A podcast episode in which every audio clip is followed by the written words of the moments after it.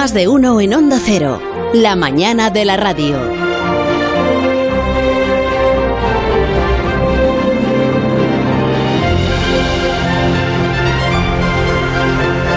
Pues aquí estamos en Aparici te lo dice con Alberto Aparici, todo lo que usted siempre quiso saber sobre Júpiter entonces, ¿no? Es el tema de hoy.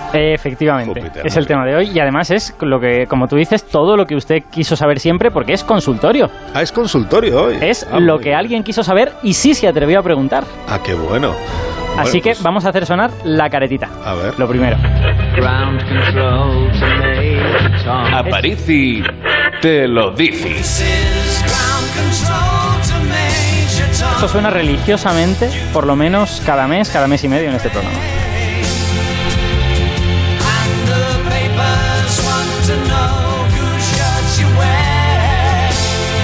Llegan entonces consultas, siguen llegando consultas sobre las tortugas, que, que es el tema que más consultas ha merecido en la historia de tu sección.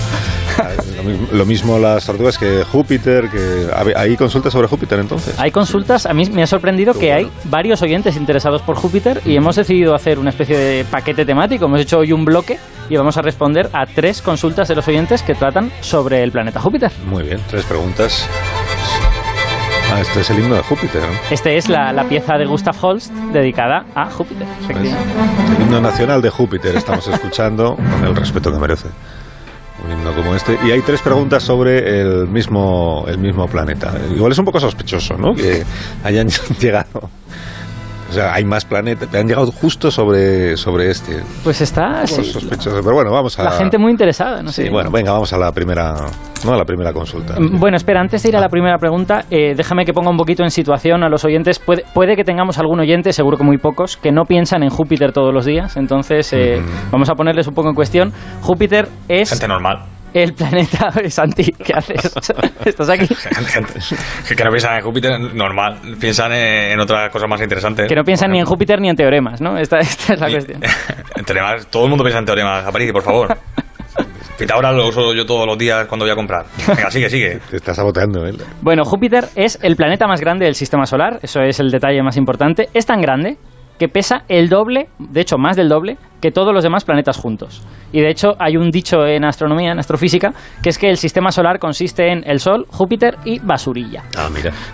Y cosas que dan igual. ya seríamos nosotros, ¿no? Exacto, efectivamente. Pues nosotros, Saturno, todo el Ahora ya verás que empezaremos a recibir oy- quejas de oyentes de la Tierra, de Venus, de Saturno, que has dicho tú, Ojalá. diciendo que ellos no son basurilla ni hay derecho a que se les llame así por la radio. Bueno, volvamos, volvamos a Júpiter Sí. después de este dicho controvertido. Eh, otra cosa muy importante y que yo creo que sí que a lo mejor mucha gente no lo sabe, es que Júpiter no tiene una superficie sobre la que aterrizar como la Tierra. Júpiter es lo que se llama un, gigante gaseoso, que lo ha dicho Santi antes, ha hecho, ha hecho spoiler del gigante gaseoso, y está hecho sobre todo de atmósfera. La ¿De queso? ¿De queso? que, que no, que no está hecho de queso, que son Ah, no cosas está hecho de queso. Vale, vale, vale.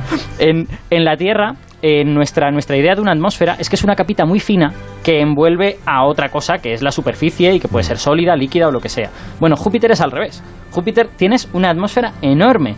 De hecho, si pudiéramos bajar a Júpiter en una nave, pues veríamos que debajo de las nubes tenemos más atmósfera. Y debajo de eso tenemos más atmósfera todavía. Y debajo de eso, aún más atmósfera. Ah, Pero, debajo, pero al final, debajo de debajo de debajo de debajo de debajo, algo, algo habrá, ¿no? Pues mira, eso no te lo voy a responder porque es nuestra primera pregunta de la mañana. Ah, Vamos mira, con mira. ella. Asunto, Aparici te lo dice. Hola Alberto, quería preguntarte cómo es el núcleo de Júpiter. Quiero decir, sé que es un gigante gaseoso, pero no hay nada dentro. ¿Podríamos cruzarlo? ¿Sí con una nave espacial? Bueno, pues la respuesta es que efectivamente, como ya intuías, Carlos, eh, debajo de debajo de debajo de debajo sí que hay cosas, algo sí que hay. hay cosas.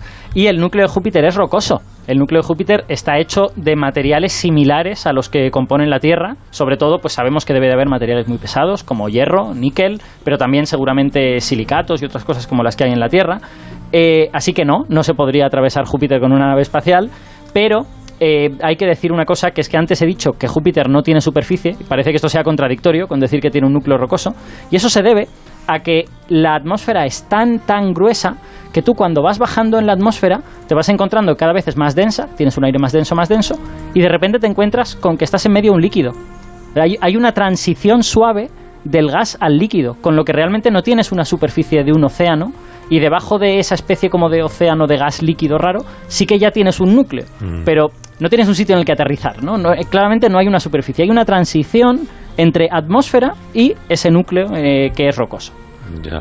Mira, eh, la respuesta que has dado al oyente, bueno, ha estado, ha estado bien, digamos, ¿no? Santi, ha estado bien, digamos. Está bien. Te ha correcta. gustado? O normal, diríamos. Más que bien, normal. Suficiente, ¿no? Sí, pero, no, pero eh, de centro, claro. Sí, tengo al teléfono a María Rosa Zapatero Osorio, que es astrofísica, es investigadora del Centro de Astrobiología de Madrid, y yo creo que ella, digamos que nos puede dar una visión, a ver, adicional, si quieres, ¿no? O complementaria, te lo tomes tú a mal. Mejor, vamos a decir. Mejor en visión. Mejor. ¿Te parece? No, no te, parece o sea, no te lo vas a tomar a mal ni te vas a enfadar, no, pero no pongas morros. O sea, ¿Has enfadado? Bueno, María Rosa, buenos días. Buenos días. ¿Qué tal? ¿Cómo está? Muy bien, muy Vale. bien, muchas gracias y contenta por estar con ustedes Ah, y con toda la audiencia. Muchísimas gracias. ¿Cómo sabemos que el interior de Júpiter es como ha contado Alberto Aparicio? ¿Alguna, ¿Alguna vez se ha enviado allí, por ejemplo, una nave para hacer este recorrido que nos ha descrito Alberto? Eh, sí, sí, la humanidad ha enviado ya un, un número muy importante de naves espaciales. Algunas de ellas orbitan alrededor de, de Júpiter, en concreto ahora mismo está la, la nave Juno. Y, sabemos un poquito cómo es el interior de, Júpiter por las observaciones que tenemos del comportamiento de su campo magnético, de la evolución de, de las nubes en la atmósfera y como muy bien ha, explicado eh, Aparici, tenemos un, un núcleo que está sobre todo formado por eh, un líquido, líquido hidrógeno, hidrógeno líquido. El hidrógeno es el elemento más abundante en el universo y el interior de, de Júpiter está sobre todo hecho de, de hidrógeno, hidrógeno líquido. Y por debajo de ese hidrógeno líquido pensamos, aunque todavía no hay ninguna certeza absoluta, que puede haber un núcleo rocoso, que es solamente unas poquitas veces más grande que nuestro planeta, la Tierra. Pero esto último todavía no está confirmado, no hay una certeza absoluta. De hecho, las, las últimas investigaciones que han salido de los datos de Juno apuntan a que ese núcleo debe tener un eh, no tiene un borde definido, sino que es también como un poco borroso, en plan que el líquido empieza a tener un poco de roca disuelta, y cada vez hay menos líquido, cada vez hay más roca y al final ya solo tiene roca, digamos. Eh, o sea, eso es lo que apuntan los datos, pero son todos datos tomados desde el exterior, con lo que hay que ser cauto. Es claro. un planeta progresivo, entonces. Eso digamos, parece, va- sí, sí. cambiando Como el estado. rock progresivo. Sí.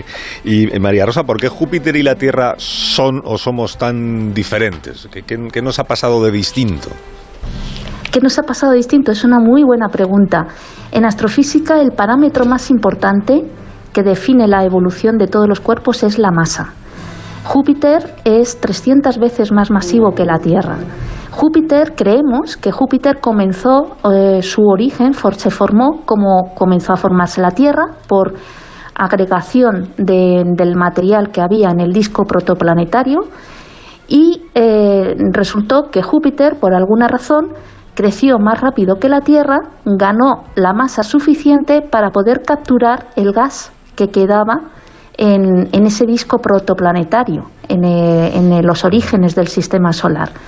Y de ahí que, como ha explicado Alberto antes, Júpiter tenga una atmósfera tan grande y sea tan masivo, porque fue capaz de atrapar la mayor parte de la masa que había en el disco protoplanetario, quitando esa masa, ese gas, a sus hermanos planetarios, ¿no? Entre ellos la Tierra. Por eso el sistema solar es el Sol, Júpiter y basurilla.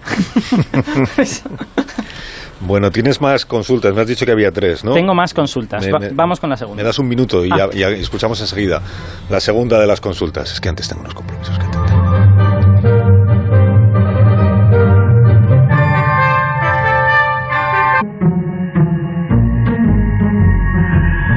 La segunda consulta entonces, ¿no? Sobre Júpiter. Vamos a la segunda, por ella. A ver, pregunta, ¿no? Pregunta para el consultorio, Aparici te lo dice. Eso es. Alberto, si se supone que Júpiter tiene un núcleo rocoso y también se supone que le faltaría unas cuantas veces un poco más de masa para convertirse en una estrella, ¿eso querría decir que hay estrellas cuyo núcleo puede ser o pudo haber sido en su momento rocoso?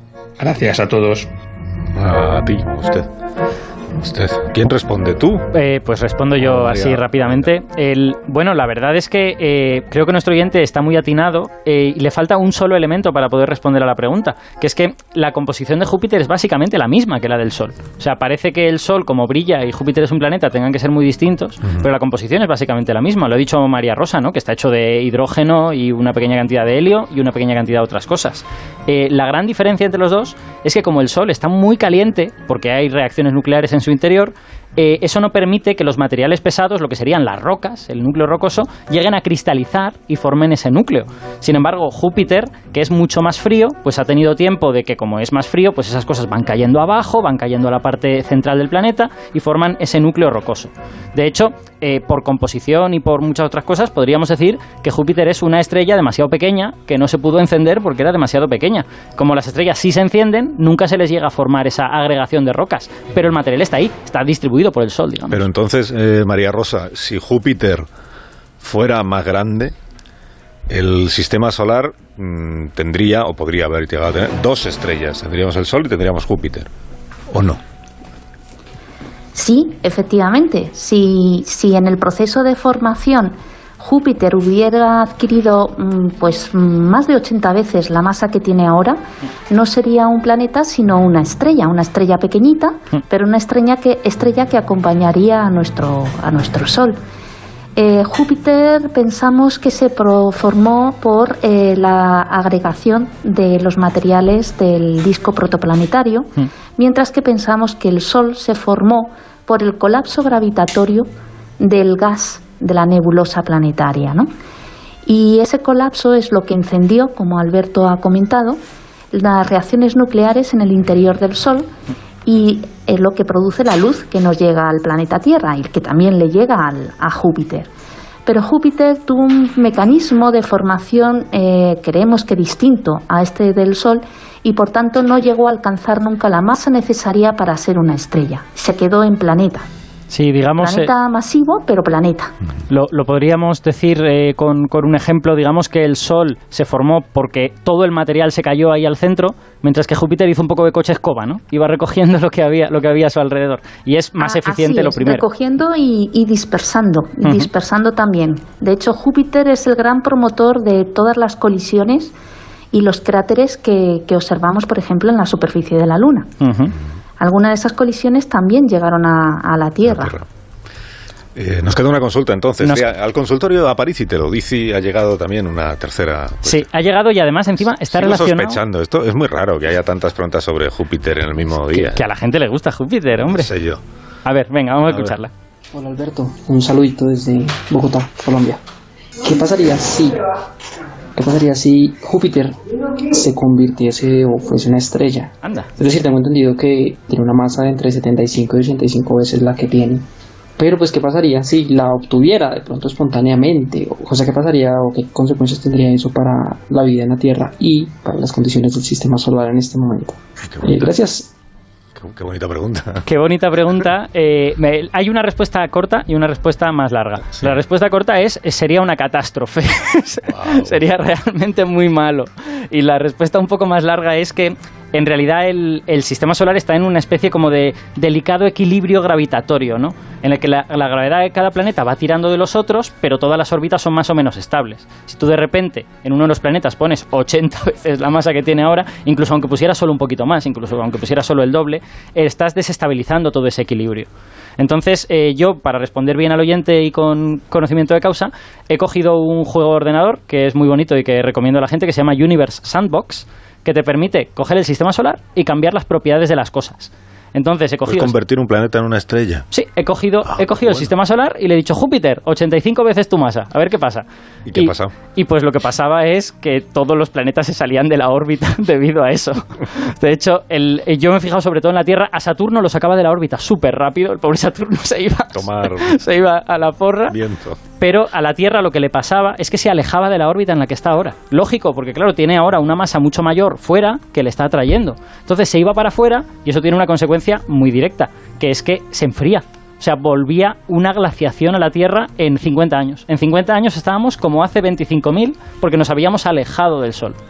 Esta, esta simulación que yo he hecho no es, es un poco andar por casa, ¿eh? habría que hacerlo mejor y a lo mejor pasarían cosas todavía peores. Pero estas dos, como mínimo, nos salimos de la órbita y se enfría mucho el planeta, seguro que pasarían. Pero María Rosa, ¿hay alguna, ¿hay alguna manera de que ocurra eso? No en la simulación de Aparici, sin- sino de verdad. O sea, que un planeta acabe No, siendo no, una a- estrella. afortunadamente ya no tenemos masa Sí. eh, suficiente en el sistema solar como para que Júpiter crezca lo sufi- eh, para y convertirse en estrella. Afortunadamente eso no, no creemos que pase en los próximos años fijo. Y, y bueno, Júpiter ha sido muy efectivo limpiando de todos los escombros Hmm. su órbita y, y bueno, pues ha mandado escombros a todas las esquinas, de, a todas las esquinas del sistema solar, así que queda muy poquita masa ya eh, residual en el, en el disco del, del sistema solar eh, como para poder convertir un planeta en, en una estrella. O sea, de momento el sistema solar está en un estado muy estable, como ha dicho Alberto, en un equilibrio gravitatorio adecuado que nos permite pues estar en la zona de habitabilidad de nuestro sistema y esperemos que continuemos así. sí. Uno de los efectos no solo de que Júpiter crezca en masa, no es solo que saque de sus órbitas a, a la Tierra, sino que además todo el cinturón de asteroides eh, lo alteraría de tal manera que todos los asteroides que están en ese cinturón pasar- se convertirían en balas y proyectiles. Así que no solo la Tierra se enfriaría, sino que además sería totalmente bombardeada por los eh, proyectiles que, que nos llegaran eh, lanzados por, por Júpiter, ¿no? Por el Júpiter estrella. Pues sí. Así que sería una situación muy incómoda para la vida en la Tierra. Una, una situación muy incómoda es una manera extremadamente diplomática de decirlo. Gracias a esta imagen tan esperanzadora. María Rosa, muchas gracias por habernos acompañado esta mañana, María Rosa Zapatero, y hasta cuando, hasta cuando tú quieras. Muchas gracias. Gracias. Encantada de estar con vosotros. Lo mismo, María Un Rosa. abrazo. Eh, nuestra astrofísica hoy de, de referencia. Bueno, Alberto Aparici, pues, pues has tenido suerte que las consultas, digamos que fueran tan monotemáticas esta mañana. A ver, tengo que decir que ha costado un tiempo. O sea, que la primera llegó hace tiempo y simplemente hemos esperado hasta tener, digamos, una masa crítica Ah, de de preguntas. O sea, no han llegado todas en una semana. Tiene ¿vale? trampa, la sección tiene trampa. El, de hecho, la última pregunta creo que es la primera que llegó y el pobre oyente ya pensaría, han pasado de mí. Bueno, Aparici te lo dice, volverá dentro de 15 días, en dos semanas. Sí, señor. Gracias, Alberto, que tengas un buen día. Chao. Se ha quedado Santi ahí, Esperanza se ha quedado fascinado con lo de Júpiter. ¿Qué tipo de queso es Júpiter? Gouda. Gouda. Pues a mí no me engouda. En cinco minutos contamos las noticias y a la vuelta resolvemos el desafío matemático de esta mañana.